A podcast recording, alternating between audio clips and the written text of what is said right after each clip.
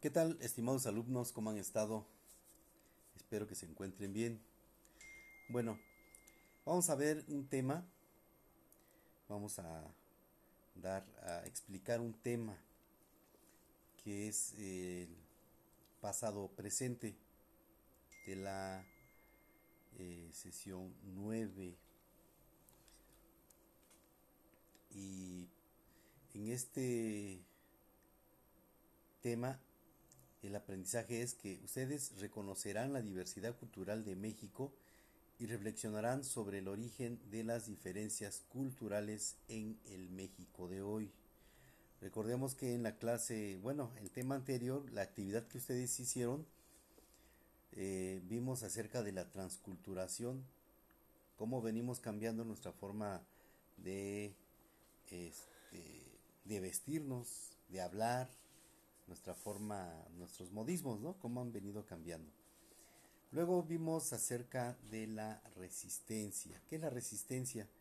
Pues es un, eh, podemos decir que es una, fue un levantamiento, ¿no? O es una eh, ideología que tenemos acerca de cómo cuidamos nuestras formas culturales, nos resistimos a perder nuestras costumbres, nuestros eh, usos y costumbres, nuestras tradiciones, nuestra cultura. Porque si bien es cierto que eh, nuestra cultura la hemos, la hemos modificado a través del tiempo, ¿por qué pasa esto? Porque eh, prácticamente pues copiamos modelos culturales de, de otros países, ¿no? O vienen o nos implementan una cultura y la adoptamos entonces vamos modificando nuestra cultura, pero nos resistimos a perder nuestra cultura e incluso hay algunos movimientos eh, y pronunciamientos también para preservar nuestra cultura, nuestra identidad. Y uno de esos eh, pronunciamientos fue el levantamiento del Ejército Zapatista de Liberación Nacional, que también lo tratamos e incluso les envié un video de ahí surge que se tiene que tomar en cuenta a los indígenas. ¿En qué aspecto? En el aspecto de su autonomía, sus usos, sus costumbres, su conservación cultural. Y que se les tome en cuenta porque no se les tomaba en cuenta como tal. A veces el gobierno pues, pensaba que no existían eh, los, eh, nuestros indígenas, ¿no? O estas personas de zonas marginadas que pues en muchas ocasiones no se les hace caso, no se les atiende. Bueno, entonces eh, vamos a pasar al siguiente tema que es Mesoamérica, diversidad cultural y su encuentro con Occidente. Posteriormente estaremos viendo el subtema que es eh, el tema central pasado presente donde nos indica qué es lo que tenemos que hacer en la secuencia 9, secuencia didáctica 9, y nos dice que debemos reconocerás la diversidad cultural de México, reflexionarás sobre el origen de las diferencias culturales en el México de hoy. Pero pues vamos a ver, dice Mesoamérica, diversidad cultural y su encuentro con Occidente. México se encuentra en un vasto territorio que contiene una gran variedad de climas, así como de flora y fauna. Elementos como la lengua, la historia y las tradiciones también caracterizan de manera única a sus habitantes. Por todo esto, nuestro país es uno de los que posee mayor diversidad biológica y cultural en el mundo. ¿Qué quiere decir esto? Que nuestro país se encuentra la mayor, eh, el mayor conjunto de culturas. ¿no? Eh, recordemos que tan solo nuestro estado de Oaxaca tiene una diversidad cultural tiene ocho regiones para empezar, ocho regiones y esas ocho regiones, eh, cada región tiene diferente cultura. En, esa, en una sola región no se practica una sola cultura, no se vive una sola cultura. Y hablábamos acerca de, por ejemplo, un ejemplo, eh, la región Cañada está la, la Mazateca Alta y la Mazateca Baja, ¿sí? Bueno, en la Mazateca Alta, ¿qué es lo que practicamos? Practicamos este, diversas costumbres, ¿no? Tenemos diversas tradiciones también. Pero también en esta Sierra Mazateca se habla diferentes idiomas, el náhuatl, el mixteco y el mazateco. Nada más en, nuestra región mazateca. Ahora sí vamos a lo ancho y amplio de nuestro país. ¿Cuántas culturas, cuántos, eh, cuántas etnias existen y cuántas lenguas indígenas? Y también, ¿por qué no? Hay que decirlo, cuántas lenguas indígenas están desapareciendo.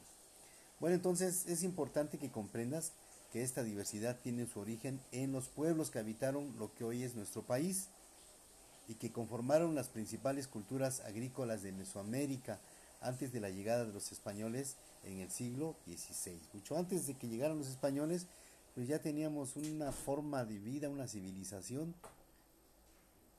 incluso hasta eh, nuestros antepasados ya tenían una forma de cómo escoger a su líder, ¿no? Después de ellos también se conjugaron los elementos culturales provenientes de Europa, África y Asia, enriqueciendo la, cultura, la actual cultura nacional. Por tanto, podemos afirmar que en México fue el encuentro y la fusión de las culturas del mundo. Fíjense nada más eh, la importancia que tiene este punto. Aunque llegaron los europeos, hicieron y deshicieron en nuestro país, pero en nuestro país llegaron la mayor parte de personas provenientes de otros continentes, por ejemplo, del continente africano y del asiático. Por eso vemos y hemos escuchado de los afrodescendientes, ¿no? ¿Qué son los afrodescendientes? Ya lo vimos también que son los afrodescendientes y ya vimos también a, que tenemos inmersa la cultura africana y asiática en nuestra diversidad cultural. Esa vitalidad cultural continúa presente en más de 60 grupos indígenas que pese a grandes dificultades conservan sus tradiciones, costumbres, lenguas y fiestas. De su relación ancestral con la naturaleza podemos solucionar problemas que hoy vivimos. De ahí la importancia de acercarnos a ellos y proteger su cultura. Por eso se ha pedido eh, que se protejan a los grupos indígenas. Por eso el Ejército Zapatista de Liberación Nacional, cuando hizo su levantamiento allá por 1994, eh, en la época, si no mal recuerdo, de Salinas de Gortari, del expresidente Salinas de Gortari, después con Cedillo, eh, y cuando llegó Fox a la Vicente Fox a la presidencia, dijo que en 15 minutos iba a resolver ese asunto, ese problema de Chiapas, cosa que nunca lo resolvió, ¿no? Y ni se ha resuelto. Bueno, entonces los indígenas merecen respeto, merecen eh, la igualdad y que se les reconozca como que se les reconozca su autonomía, ¿no? Que la autonomía es lo que ellos pueden ejercer sus usos y costumbres, que nadie llegue y les diga que lo que, lo que tengan que hacer. Claro que en base a lo que las leyes tienen que adaptarse a las leyes, pero dentro de su cultura, su idiosincrasia, ellos tienen su propia forma de manejarse dentro de su entorno. Bien, entonces eh, pasamos al subtema pasado-presente y donde tenemos una serie de imágenes, bueno, cuatro imágenes con diferentes familias. Entonces, en esta actividad nos dice que debemos de observar estas imágenes que están en la página 86 de su libro de historia y tenemos una familia de menonitas, una familia oaxaqueña, una familia rarámuri y eh, también una familia judía. En las cuatro imágenes ambas ambas este, familias están haciendo diferente actividad. Entonces, ¿qué es lo que haces tú o qué hacen ustedes en su familia? ¿Cómo se comportan en familia? ¿Comen juntos? ¿Se respetan? ¿Se saludan? Eh, ¿Apoyan en, las, labores, las labores del hogar? Este, si sus padres se van al campo, ustedes lo apoyan en el campo o simplemente se quedan en su casa, Pero bueno, aquí hay una serie de actividades que están realizando estas personas y ustedes van a indicar qué características de estas familias llaman tu atención. Ustedes van a escribir allí qué es lo que te llama la atención de estas este, familias. ¿Esas familias viven en el campo o en la ciudad?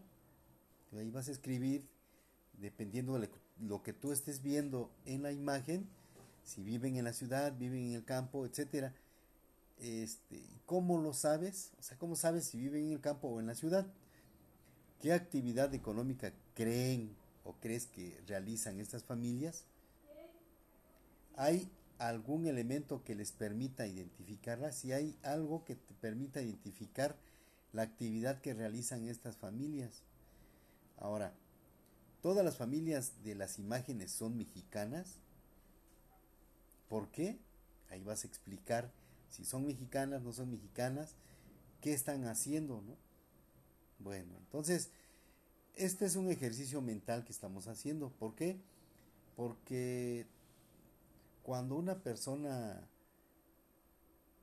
con diferentes eh, rasgos físicos la vemos pasar por nuestra calle o, eh, en, el centro de nuestra ciudad, inmediatamente nos, inmediatamente nos damos cuenta si tiene rasgos físicos diferentes a los nuestros, nos damos cuenta que esa persona no es de acá, que esa persona viene de algún otro lado, que es extranjero, que viene de, Veracruz o que viene de, otro lugar, hasta en la forma de hablar hay diferencias, ¿no? Entonces, esa actividad es la que van a realizar ustedes en base a las imágenes que vienen en su libro.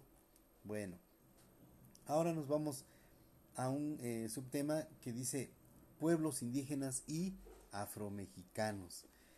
Esto también ya lo habíamos eh, visto, lo habíamos platicado acerca de los pueblos indígenas y sobre todo los afromexicanos. ¿Qué son los afromexicanos? ¿Por qué les llamamos afrodescendientes? Desde los primeros años del México independiente, intelectuales como Antonio de León y Gama José Antonio Alzate y Lorenzo Butorini, promovieron la idea de que todos los mexicanos eran culturalmente homogéneos, o sea que pertenecen a un mismo tipo que poseen las mismas características, es decir, que la gran mayoría de la población tenían un origen mestizo por la mezcla de lo indígena con lo hispano, que hablaban español y que compartían costumbres, religión y formas de vida similares. Entonces nosotros sabemos de antemano que a la llegada de los españoles se juntaron con nuestras indígenas y hubo pues eh, una mezcla de razas, ¿no? ¿Por qué una mezcla de razas? Porque también llegaron posteriormente africanos, asiáticos, etcétera. Entonces tenemos una gran diversidad de culturas, de razas, etcétera. Eh, por eso, de ahí viene la palabra afrodescendientes. ¿Por qué afro, eh, afrodescendientes? Se conjuga con la palabra de eh, africanos, ¿no? Los descendientes de africanos. Pero como se mezclaron con mexicanos, por eso se dice afromexicanos. Y este, esta raza de personas pues son morenas, altas, fornidas, eh, pelo chino, muy pegado al cuero cabelludo y normalmente viven en las costas, ¿no? Lo que es Acapulco, Veracruz. ¿Por qué? Porque cuando llegaron los barcos, pues descendieron obviamente, pero muchos de ellos se quedaron en las costas. Algunos llegaron a vivir en el centro de, la, de, nuestro país. Por ejemplo, en Valerio Trujano, aquí en nuestra región Cañada, tenemos afrodescendientes. ¿Y cómo llegaron allí? Pues porque también fueron eh, algunos esclavizados, algunos los mandaron a, trabajar en las minas y entonces pues recorrieron eh, partes del país, ¿no? Y se fueron quedando se fueron haciendo eh, creando sus familias y entonces por eso tenemos afrodescendientes en diversas partes de, de, nuestro país, pero estos afrodescendientes muchas veces son discriminados, son vejados, son maltratados. ¿Por qué? Por su forma, sus características, sus rasgos, este, sus rasgos físicos, ¿no? Cuando no debe de ser así. ¿Por qué? Porque todos somos iguales, todos nacemos y morimos. Entonces, se tiene que respetar esa condición. Las afirmaciones de aquellos intelectuales se debieron a las necesidades o la necesidad de crear una identidad nacional para afrontar las amenazas externas y aminorar las profundas desigualdades sociales. Hablamos de desigualdades sociales y es lo que eh, padecían o padecen nuestros indígenas y también los afrodescendientes. Pero la realidad era diferente. En el territorio de lo que hoy es México han convivido desde la época prehispánica diversos grupos humanos con sus propios idiomas, costumbres e identidades, aunque también han compartido elementos de su cosmovisión, visión o concepción del mundo que tienen en un grupo social. La domesticación y cultivo intensivo del maíz propició la concentración de grandes poblaciones en ciudades como Teotihuacán, Monte Albán y Palenque, por mencionar algunas. Hacia el norte de lo que hoy es México existió otra tradición cultural conformada por grupos dedicados principalmente a la horticultura, la recolección de vegetales y a la caza de pequeños animales en amplias zonas semidesérticas. En la frontera actual entre Estados Unidos de América y México existió un espacio que permitió la agricultura de temporal, por lo que hombres y mujeres que habitaron en esa región construyeron centros de población y comercio en Paquimé, Cueva de la Hoya y Cuatro Casas en el estado de Chihuahua. A todos estos pueblos y culturas ancestrales, los europeos les denominaron indios, sin distinción, pensando que Cristóbal Colón y sus exploradores habían llegado a las Indias orientales. Durante los siglos posteriores al dominio español también se les denominó naturales o nativos de Nueva España. En México independiente se empleó la palabra indígena para suplir la acepción negativa que habían adquirido al término, más bien, se suplió a la acepción negativa que había adquirido el término indio desde la colonia. Pues les llamaba, nos llamaban indios, ¿no? Aquí no le han llamado indio. Cuando vamos a la, a la Ciudad de México o a otra ciudad, nos dicen indios, pero los que nos dicen indios pues también son indígenas, nada más que se sienten eh, alemanes, se sienten escoceses, pero les voy a decir, en Alemania también hay grupos vulnerables, hay indígenas. Entonces, eh, en la actualidad se ha convenido en llamarlos pueblos originarios, ahora ya no se les dice indígenas, ¿no? O indios o ya no nos dicen indígenas o indios, ahora eres de un pueblo originario. El pueblo originario de Huautla de Jiménez, el pueblo originario de Santa María Chichot, el pueblo originario de este Santa María la Asunción. Nos llaman pueblos originarios. Sin embargo, esta denominación es ambigua porque no define la gran diversidad de lenguas, tradiciones y particulares modos de vida de cada población y es lo que tiene cada, cada población. En una región las poblaciones tienen diferentes modos de vida. Por ejemplo, vuelvo a poner de ejemplo nuestra región Cañada. En nuestra región Cañada eh, se encuentra lo que es Cuicatlán, Teotitlán, Huautla, Tenango, eh, Santa María Chilchotla, etcétera, ¿no? Eh, San Bartolomé Ayautla, etcétera. Bueno, entonces, no todos tienen un mismo modo de vida. Tenemos diferente modo de vida, diferentes costumbres, diferentes tradiciones. Tan solo aquí en Huautla, cuando alguien muere, eh, pues muchas personas no se cortan el pelo hasta que cumpla su difunto 40 días. Muchas personas en Huautla cuando tienen un, un este, están de luto, no comen frijoles, este, que porque es malo, ¿no? Lo contrario pasa en Santa María la Asunción. Allá cuando eh, hay un difunto, este, las personas, a las personas que llegan a apoyar moralmente y económicamente, los pasan a la mesa y les dan de comer este, frijolitos negros, ¿no?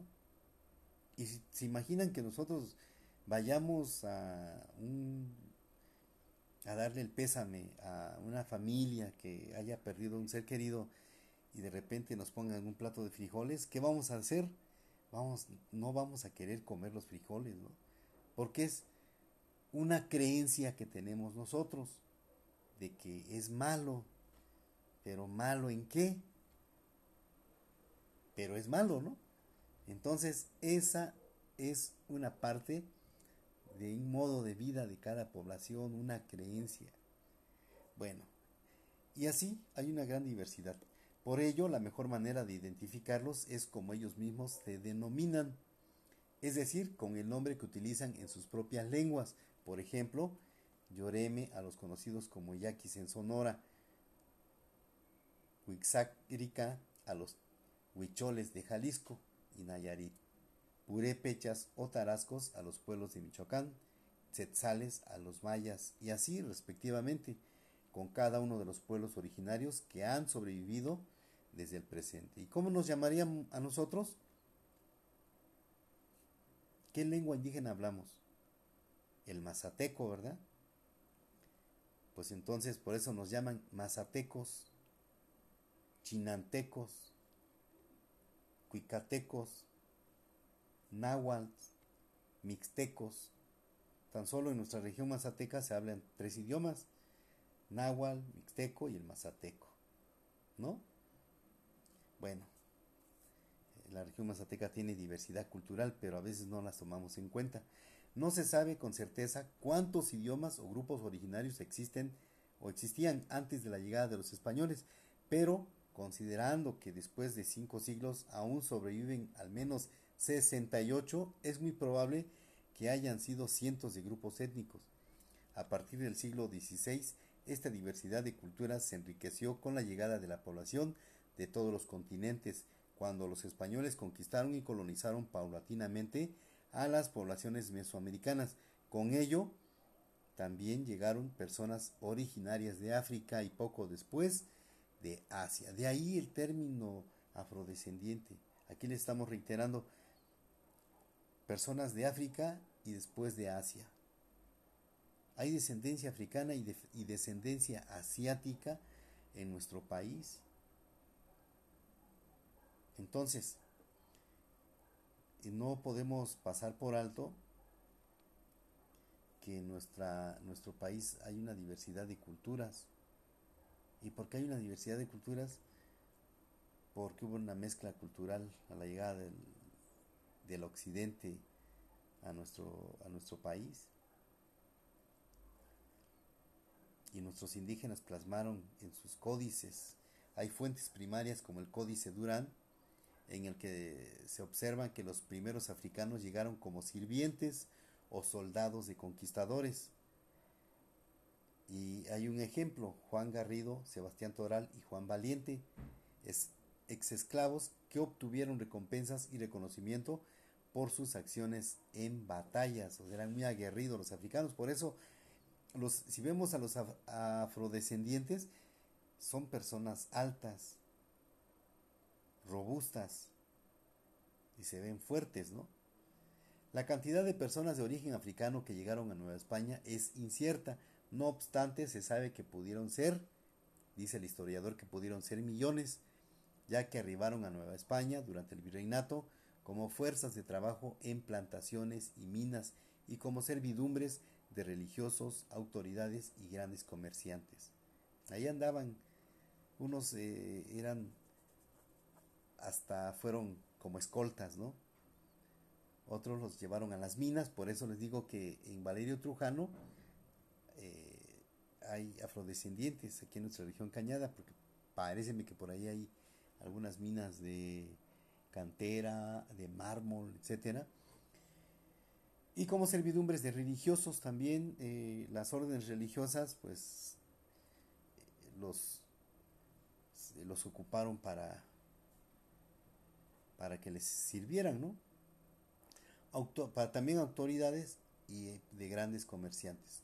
Niños, mujeres y hombres eran capturados por aventureros portugueses en las costas africanas de Senegambia, Sierra Leona, Costa de Oro, Benin, Ghana, Congo, Angola, Mozambique y Madagascar para intercambiarlos por armas y herramientas. Los agarraban como si fueran cualquier objeto y los cambiaban por armas, por herramientas, por alimentos, etcétera, ¿no? O para transportarlos a América y convertirlos en esclavos. Tradicionalmente se ha considerado que la población africana se asentó cerca de los puertos y costas de Veracruz y Acapulco, porque eran los destinos de entrada y es donde actualmente se encuentran sus descendientes. Sin embargo, estudios actuales han confirmado que su presencia se extendió a ciudades de todo el territorio mexicano, por ejemplo, a los centros mineros del Bajío. Bueno.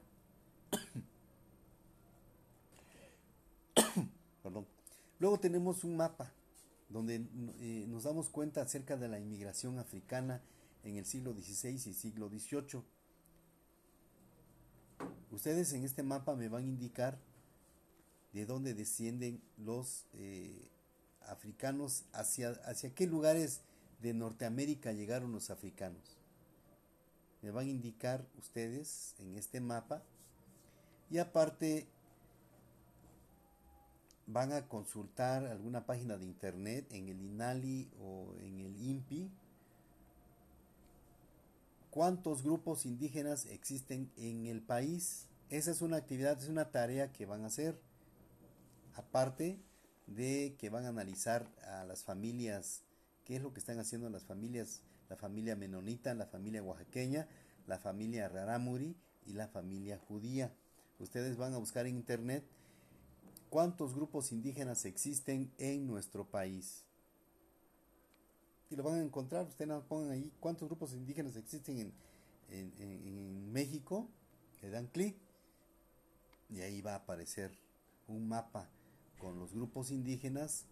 Eh, mayor, mayormente eh, los grupos indígenas eh, los podemos, este, no, nos, nos los dan a conocer por la lengua indígena que hablan, ¿no? Entonces, esas es las actividades que van a realizar.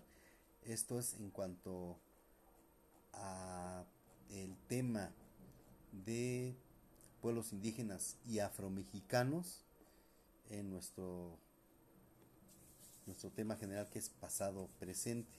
Entonces, ¿por qué, ¿por qué un pasado y un presente? Debemos primeramente de entender pasado y presente.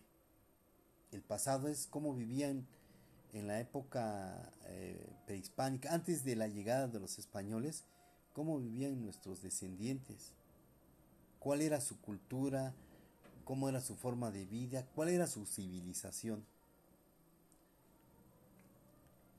Pero a la llegada de los españoles cambia esa forma de vida porque los españoles trajeron otro tipo de creencias, otro tipo de culturas.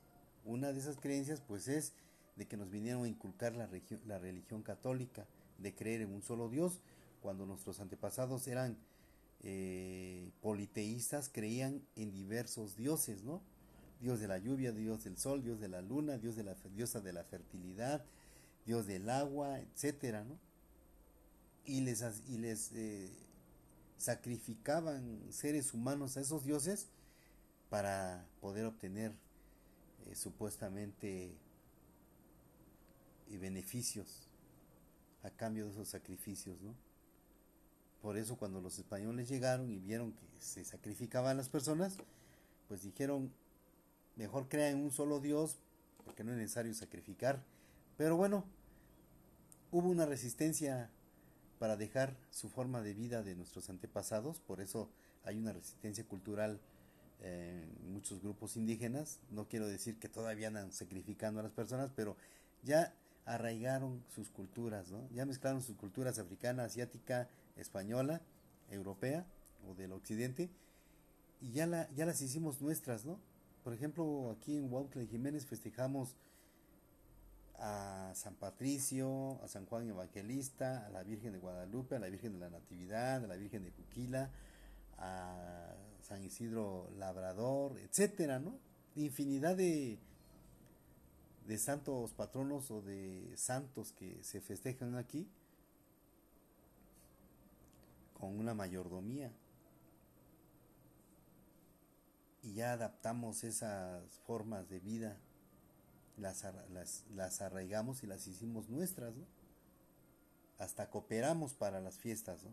Bueno, pero es una forma de vida de nuestra, nuestro municipio de Huautla de Jiménez y así hay diversos municipios que tienen sus propias formas de vida, su propia cultura. Entonces, esta es una identidad cultural. Y le vuelvo a repetir que cada, cada región tiene diversos municipios y en diversos municipios tienen diversas culturas. Nosotros los, los, los tenemos una cultura muy diferente a los de Santa María la Asunción, a los de Santa María Chilchotla, etcétera, ¿no? Y hablar del famoso atole agrio que tomamos en Huautla de Jiménez. Y en otros lugares de nuestra misma región no toman atole agrio. Pero bueno, así está la cultura, la diversidad cultural en nuestro país y por ello eh, tenemos una transculturación y, tras la transculturación hay una resistencia que nuestros pueblos indígenas no quieren perder sus formas, sus propias formas de socialización, sus propias formas de vida sus costumbres, sus creencias, sus tradiciones, sus formas de organización política. Entonces, eh, pues esa, eh, este es el tema, espero que se haya entendido acerca de la cultura y por eso debemos de respetar nuestras culturas, conservarlas, independientemente de las creencias que tengamos, porque pues ya eh, ya la religión católica no es la única que se practica, sino hay varias, varios credos religiosos, están los testigos de Jehová, los cristianos, los mormones, los sabáticos, etcétera, etcétera, etcétera. Pero un pueblo no puede perder su cultura porque es parte de la vida de las personas que viven en un determinado lugar. Pues bueno, jóvenes, la tarea es analizar estas familias y contestar las preguntas que vienen en su libro. Ya les dije, las características de estas familias llaman tu atención. Estas familias viven en el campo en la ciudad, etcétera. Ahí viene en, en su libro, en la página 86. Y aparte, este, con el mapa ustedes me van a indicar de dónde procedieron estas personas que llegaron de África hacia nuestro país, hacia América y en específico hacia nuestro país. Y también me van a buscar en internet cuántos grupos indígenas existen en nuestro país. Esas son las tres actividades que, se les, que les dejo de tarea. Bueno, pues esto fue todo. Espero que les haya hayan comprendido acerca de estos temas. Eh, tenemos posteriormente vamos a ver el tema de los procesos de migración en la historia de México. Son temas importantes que debemos de conocer porque pues es parte de nuestra vida, nuestra eh, cultura y de un conocimiento general la historia de México. Pues bueno, nos vemos en nuestro próximo podcast y hasta pronto.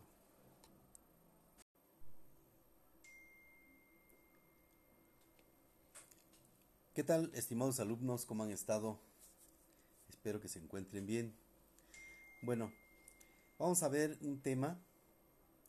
Vamos a dar a explicar un tema que es el pasado presente de la eh, sesión 9 y en este tema el aprendizaje es que ustedes reconocerán la diversidad cultural de México y reflexionarán sobre el origen de las diferencias culturales en el México de hoy. Recordemos que en la clase, bueno, el tema anterior, la actividad que ustedes hicieron, eh, vimos acerca de la transculturación, cómo venimos cambiando nuestra forma de, este, de vestirnos, de hablar, nuestra forma, nuestros modismos, ¿no? Cómo han venido cambiando. Luego vimos acerca de la resistencia. ¿Qué es la resistencia? Pues es un, eh, podemos decir que es una, fue un levantamiento, ¿no? O es una eh, ideología que tenemos acerca de cómo cuidamos nuestras formas culturales, nos resistimos a perder nuestras costumbres, nuestros eh, usos y costumbres, nuestras tradiciones, nuestra cultura. Porque si bien es cierto que eh, nuestra cultura la hemos, la hemos modificado a través del tiempo, ¿por qué pasa esto? Porque eh, prácticamente pues copiamos modelos culturales de, de otros países, ¿no? O vienen o nos implementan una cultura y la adoptamos entonces vamos modificando nuestra cultura, pero nos resistimos a perder nuestra cultura e incluso hay algunos movimientos eh, y pronunciamientos también para preservar nuestra cultura, nuestra identidad. Y uno de esos eh, pronunciamientos fue el levantamiento del Ejército Zapatista de Liberación Nacional, que también lo tratamos e incluso les envié un video de ahí surge que se tiene que tomar en cuenta a los indígenas. ¿En qué aspecto? En el aspecto de su autonomía, sus usos, sus costumbres, su conservación cultural. Y que se les tome en cuenta porque no se les tomaba en cuenta como tal. A veces el gobierno pues, pensaba que no existían eh, los, eh, nuestros indígenas, ¿no? O estas personas de zonas marginadas que pues en muchas ocasiones no se les hace caso, no se les atiende. Bueno, entonces eh, vamos a pasar al siguiente tema que es Mesoamérica, diversidad cultural y su encuentro con Occidente. Posteriormente estaremos viendo el subtema que es eh, el tema central pasado presente donde nos indica qué es lo que tenemos que hacer en la secuencia 9, secuencia didáctica 9, y nos dice que debemos reconocerás la diversidad cultural de México, reflexionarás sobre el origen de las diferencias culturales en el México de hoy. Pero pues vamos a ver, dice Mesoamérica, diversidad cultural y su encuentro con Occidente. México se encuentra en un vasto territorio que contiene una gran variedad de climas, así como de flora y fauna. Elementos como la lengua, la historia y las tradiciones también caracterizan de manera única a sus habitantes. Por todo esto, nuestro país es uno de los que posee mayor diversidad biológica cultural en el mundo. ¿Qué quiere decir esto? Que nuestro país se encuentra la mayor, eh, el mayor conjunto de culturas. Eh, recordemos que tan solo nuestro estado de Oaxaca tiene una diversidad cultural tiene ocho regiones para empezar, ocho regiones y esas ocho regiones, eh, cada región tiene diferente cultura, en, esa, en una sola región no se practica una sola cultura, no se vive una sola cultura. Y hablábamos acerca de, por ejemplo, un ejemplo, eh, la región Cañada está la, la, Mazateca Alta y la Mazateca Baja. ¿sí? Bueno, en la Mazateca Alta, ¿qué es lo que practicamos? Practicamos este, diversas costumbres, ¿no?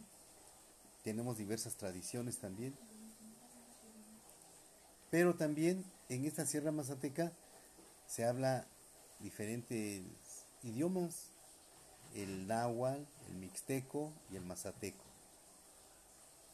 Nada más en, nuestra región mazateca. Ahora sí vamos a lo ancho y amplio de nuestro país. ¿Cuántas culturas, cuántos, eh, cuántas etnias existen y cuántas lenguas indígenas? Y también, ¿por qué no? Hay que decirlo, cuántas lenguas indígenas están desapareciendo.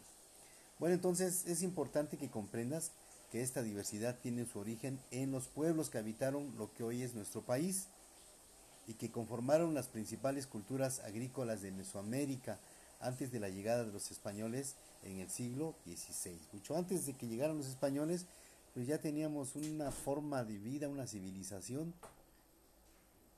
incluso hasta eh, nuestros antepasados ya tenían una forma de cómo escoger a su líder, ¿no?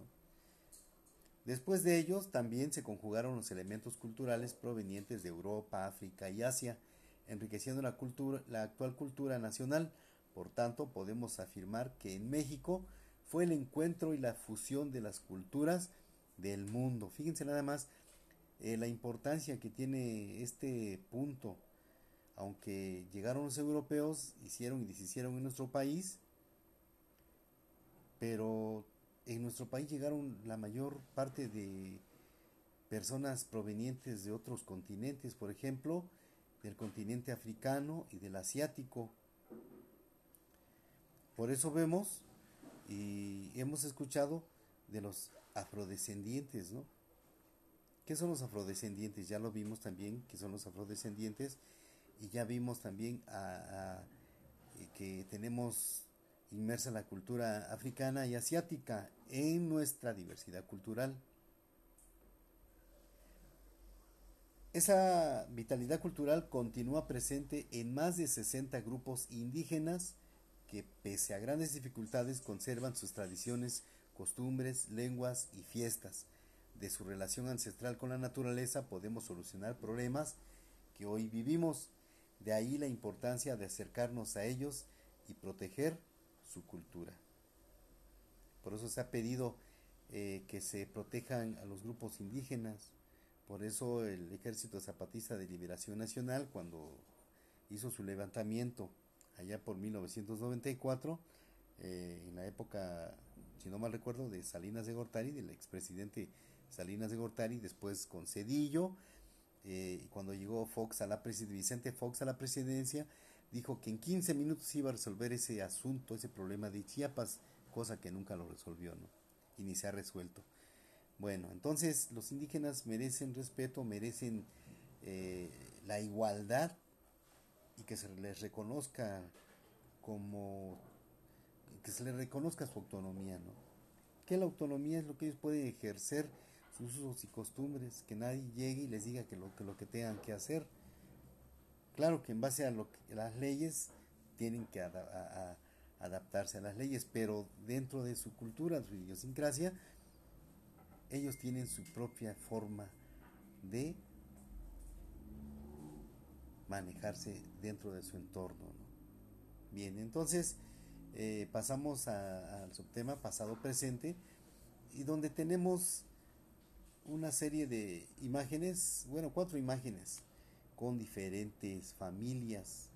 Entonces, en esta actividad nos dice que debemos de observar estas imágenes que están en la página 86 de su libro de historia y tenemos una familia de menonitas, una familia oaxaqueña, una familia rarámuri y eh, también una familia judía. En las cuatro imágenes ambas ambas este, familias están haciendo diferente actividad. Entonces, ¿Qué es lo que haces tú o qué hacen ustedes en su familia? ¿Cómo se comportan en familia? ¿Comen juntos? ¿Se respetan? ¿Se saludan? Eh, ¿Apoyan en, las, labores, las labores del hogar? Este, si sus padres se van al campo, ustedes lo apoyan en el campo o simplemente se quedan en su casa. Pero bueno, que hay una serie de actividades que están realizando estas personas y ustedes van a indicar qué características de estas familias llaman tu atención. Ustedes van a escribir allí qué es lo que te llama la atención de estas este, familias. ¿Esas familias viven en el campo o en la ciudad? Ahí vas a escribir, dependiendo de lo que tú estés viendo en la imagen, si viven en la ciudad, viven en el campo, etcétera. Este, ¿Cómo lo sabes? O sea, ¿cómo sabes si viven en el campo o en la ciudad? ¿Qué actividad económica creen o crees que realizan estas familias? ¿Hay algún elemento que les permita identificarla? Si hay algo que te permita identificar la actividad que realizan estas familias. Ahora, ¿todas las familias de las imágenes son mexicanas? ¿Por qué?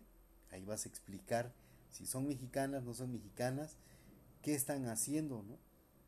Bueno, entonces, este es un ejercicio mental que estamos haciendo. ¿Por qué? Porque cuando una persona con diferentes eh, rasgos físicos la vemos pasar por nuestra calle o, eh, en el centro de nuestra ciudad, inmediatamente nos, inmediatamente nos damos cuenta, si tiene rasgos físicos diferentes a los nuestros, nos damos cuenta que esa persona no es de acá, que esa persona viene de algún otro lado, que es extranjero, que viene de, Veracruz o que viene de, de, otro lugar, hasta en la forma de hablar hay diferencias, ¿no? Entonces, esa actividad es la que van a realizar ustedes en base a las imágenes que vienen en su libro. Bueno, ahora nos vamos a un eh, subtema que dice pueblos indígenas y afromexicanos. Esto también ya lo habíamos eh, visto, lo habíamos platicado acerca de los pueblos indígenas y sobre todo los afromexicanos. ¿Qué son los afromexicanos? ¿Por qué les llamamos afrodescendientes? Desde los primeros años del México independiente, intelectuales como Antonio de León y Gama, José Antonio Alzate y Lorenzo Butorini promovieron la idea de que todos los mexicanos eran culturalmente homogéneos, o sea que pertenecen a un mismo tipo que poseen las mismas características, es decir, que la gran mayoría de la población tenían un origen mestizo por la mezcla de lo indígena con lo hispano que hablaban español y que compartían costumbres, religión y formas de vida similares. Entonces nosotros sabemos de antemano que a la llegada de los españoles se juntaron con nuestras indígenas y hubo pues eh, una mezcla de razas, ¿no? ¿Por qué una mezcla de razas? Porque también llegaron posteriormente africanos, asiáticos, etcétera, entonces tenemos una gran diversidad de culturas, de razas, etc. Eh, por eso, de ahí viene la palabra afrodescendientes. ¿Por qué afro, eh, afrodescendientes? Se conjuga con la palabra de eh, africanos, ¿no? Los descendientes de africanos pero como se mezclaron con mexicanos, por eso se dice afromexicanos. Y este, esta raza de personas, pues son morenas, altas, fornidas, eh, pelo chino, muy pegado al cuero cabelludo, y normalmente viven en las costas, ¿no? Lo que es Acapulco, Veracruz. ¿Por qué? Porque cuando llegaron los barcos, pues descendieron obviamente, pero muchos de ellos se quedaron en las costas. Algunos llegaron a vivir en el centro de, la, de, nuestro país. Por ejemplo, en Valerio Trujano, aquí en nuestra región Cañada, tenemos afrodescendientes. ¿Y cómo llegaron allí? Pues porque también fueron eh, algunos esclavizados, algunos los mandaron a, trabajar en las minas y entonces pues recorrieron eh, partes del país, ¿no? Y se fueron quedando, se fueron haciendo, eh, creando sus familias y entonces por eso tenemos afrodescendientes en diversas partes de, de nuestro país, pero estos afrodescendientes muchas veces son discriminados, son vejados, son maltratados. ¿Por qué? Por su forma, sus características, sus rasgos, este, sus rasgos físicos, ¿no? Cuando no debe de ser así. ¿Por qué? Porque todos somos iguales, todos nacemos y morimos. Entonces, se tiene que respetar esa condición. Las afirmaciones de aquellos intelectuales se debieron a las necesidades o la necesidad de crear una identidad nacional para afrontar las amenazas externas y aminorar las profundas desigualdades sociales. Hablamos de desigualdades sociales y es lo que eh, padecían o padecen nuestros indígenas y también los afrodescendientes. Pero la realidad era diferente. En el territorio de lo que hoy es México han convivido desde la época prehispánica diversos grupos humanos con sus propios idiomas, costumbres e identidades, aunque también han compartido elementos de su cosmovisión, visión o concepción del mundo que tienen en un grupo social. La domesticación y cultivo intensivo del maíz propició la concentración de grandes poblaciones en ciudades como Teotihuacán, Monte Albán y Palenque, por mencionar algunas. Hacia el norte de lo que hoy es México existió otra tradición cultural conformada por grupos dedicados principalmente a la horticultura, la recolección de vegetales y a la caza de pequeños animales en amplias zonas semidesérticas. En la frontera actual entre Estados Unidos de América y México existió un espacio que permitió la agricultura de temporal, por lo que hombres y mujeres que habitaron en esa región construyeron centros de población y comercio en Paquimé, Cueva de la Hoya y Cuatro Casas en el estado de Chihuahua. A todos estos pueblos y culturas ancestrales, los europeos les denominaron indios, sin distinción, pensando que Cristóbal Colón y sus exploradores habían llegado a las Indias Orientales. Durante los siglos posteriores al dominio español también se les denominó naturales o nativos de Nueva España. En México independiente se empleó la palabra indígena para suplir la acepción negativa que habían adquirido al término, más bien, se suplió a la acepción negativa que había adquirido el término indio desde la colonia. Pues les llamaba, nos llamaban indios, ¿no? Aquí no le han llamado indio. Cuando vamos a la, a, la Ciudad de México o a otra ciudad, nos dicen indios. Pero los que nos dicen indios, pues también son indígenas, nada más que se sienten eh, alemanes, se sienten escoceses, pero les voy a decir, en Alemania también hay grupos vulnerables, hay indígenas. Entonces, eh, en la actualidad, se ha convenido en llamarlos pueblos originarios. Ahora ya no se les dice indígenas, ¿no? O indios. O ya no nos dicen indígenas o indios. Ahora eres de un pueblo originario. El pueblo originario de Huautla de Jiménez, el pueblo originario de Santa María Chichot, el pueblo originario de este Santa María la Asunción. Nos llaman pueblos originarios. Sin embargo, esta denominación es ambigua porque no define la gran diversidad de lenguas, tradiciones y particulares modos de vida de cada población. Y es lo que tiene cada, cada población. En una región, las poblaciones tienen diferentes modos de vida. Por ejemplo, vuelvo a poner de ejemplo nuestra región Cañada. En nuestra región Cañada eh, se encuentra lo que es Cuicatlán, Teotitlán, Huautla, Tenango, eh, Santa María Chilchotla, etcétera, ¿no? eh, San Bartolomé Ayautla, etc. Bueno, entonces, no todos tienen un mismo modo de vida. Tenemos diferente modo de vida, diferentes costumbres, diferentes tradiciones. Tan solo aquí en Huautla, cuando alguien muere, eh, pues muchas personas no se cortan el pelo hasta que cumpla su difunto 40 días. Muchas personas en Huautla cuando tienen un, un este, están de luto, no comen frijoles, este, que porque es malo, ¿no? Lo contrario pasa en Santa María la Asunción. Allá cuando eh, hay un difunto, este, las a las personas que llegan a apoyar moralmente y económicamente, los pasan a la mesa y les dan de comer este, frijolitos negros, ¿no?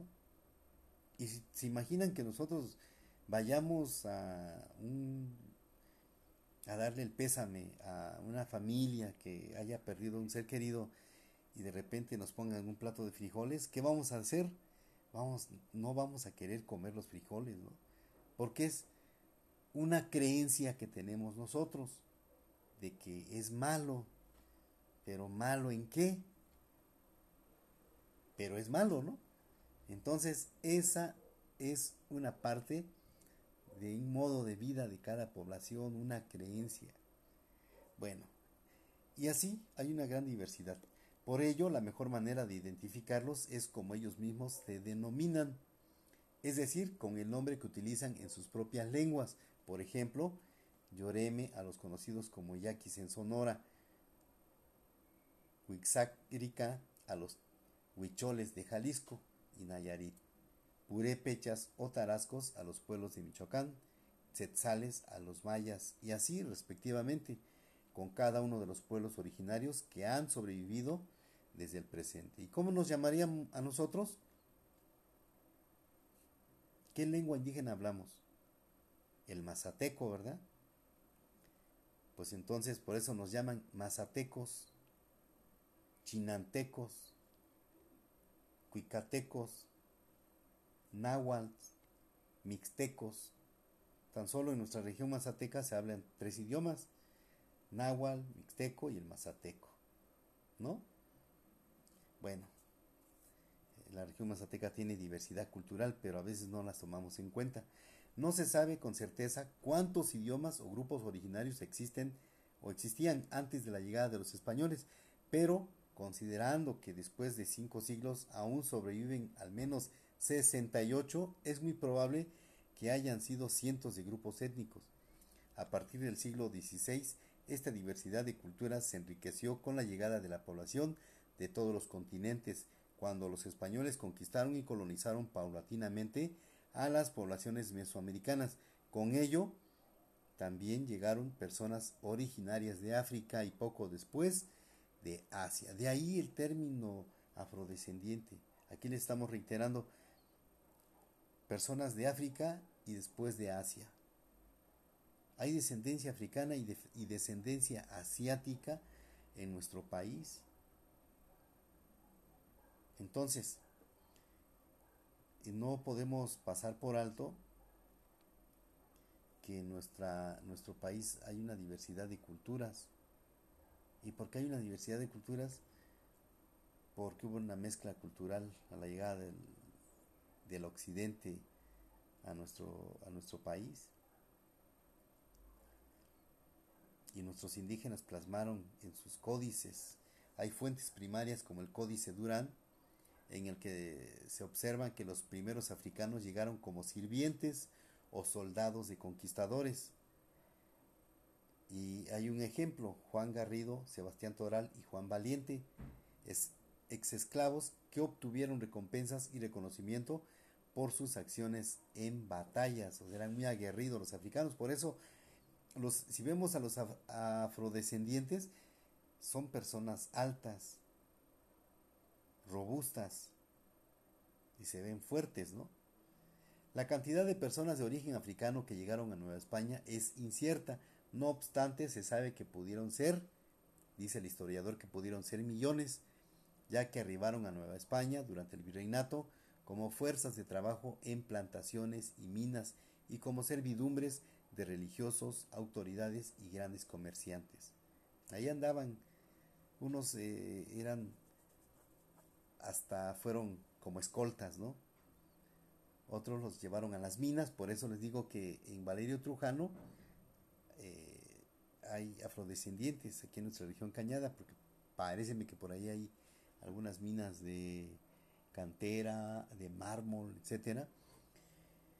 Y como servidumbres de religiosos también, eh, las órdenes religiosas, pues los, los ocuparon para, para que les sirvieran, ¿no? para también autoridades y de grandes comerciantes. Niños, mujeres y hombres eran capturados por aventureros portugueses en las costas africanas de Senegambia, Sierra Leona, Costa de Oro, Benin, Ghana, Congo, Angola, Mozambique y Madagascar para intercambiarlos por armas y herramientas. Los agarraban como si fueran cualquier objeto y los cambiaban por armas, por herramientas, por alimentos, etcétera, ¿no? O para transportarlos a América y convertirlos en esclavos.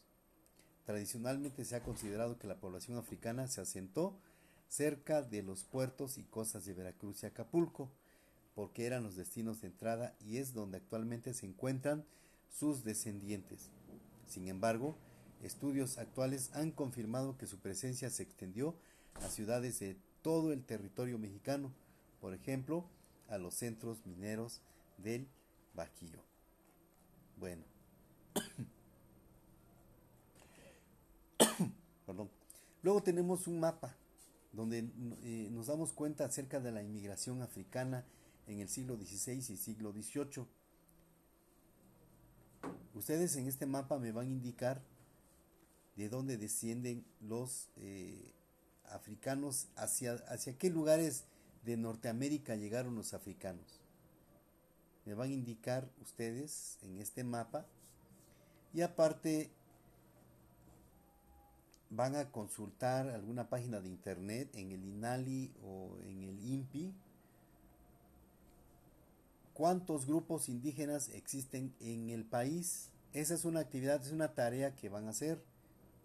Aparte de que van a analizar a las familias, qué es lo que están haciendo las familias, la familia menonita, la familia oaxaqueña, la familia raramuri y la familia judía. Ustedes van a buscar en internet cuántos grupos indígenas existen en nuestro país. Y lo van a encontrar, ustedes nos pongan ahí cuántos grupos indígenas existen en, en, México, le dan clic y ahí va a aparecer un mapa con los grupos indígenas. Eh, mayor, mayormente eh, los grupos indígenas los podemos, este, no, nos los dan a conocer por la lengua indígena que hablan, ¿no? Entonces, esas es las actividades que van a realizar. Esto es en cuanto a el tema de pueblos indígenas y afromexicanos en nuestro nuestro tema general que es pasado presente. Entonces, ¿por qué, ¿por qué un pasado y un presente? Debemos primeramente de entender pasado y presente. El pasado es cómo vivían en la época eh, prehispánica, antes de la llegada de los españoles, cómo vivían nuestros descendientes, cuál era su cultura, cómo era su forma de vida, cuál era su civilización.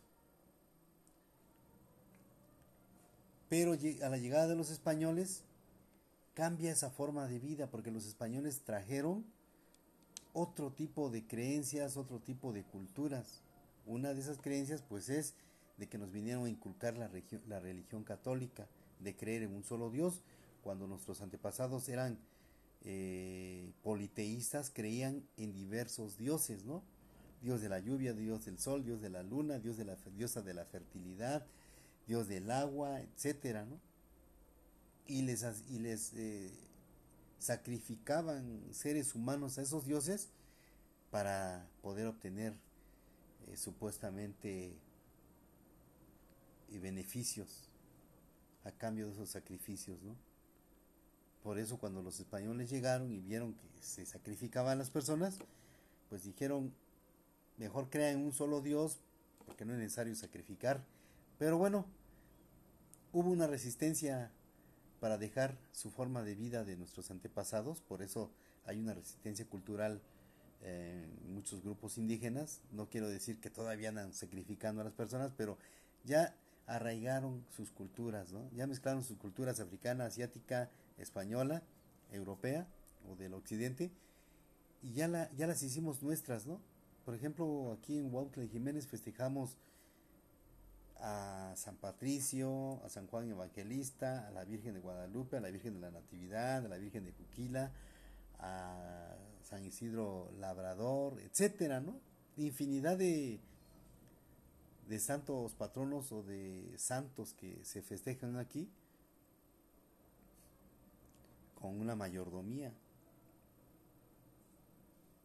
Y ya adaptamos esas formas de vida, las, las, arraigamos y las hicimos nuestras. Hasta cooperamos para las fiestas, ¿no? Bueno, pero es una forma de vida de nuestra, nuestro municipio de Huautla de Jiménez y así hay diversos municipios que tienen sus propias formas de vida, su propia cultura. Entonces, esta es una identidad cultural. Y le vuelvo a repetir que cada, cada región tiene diversos municipios y en diversos municipios tienen diversas culturas.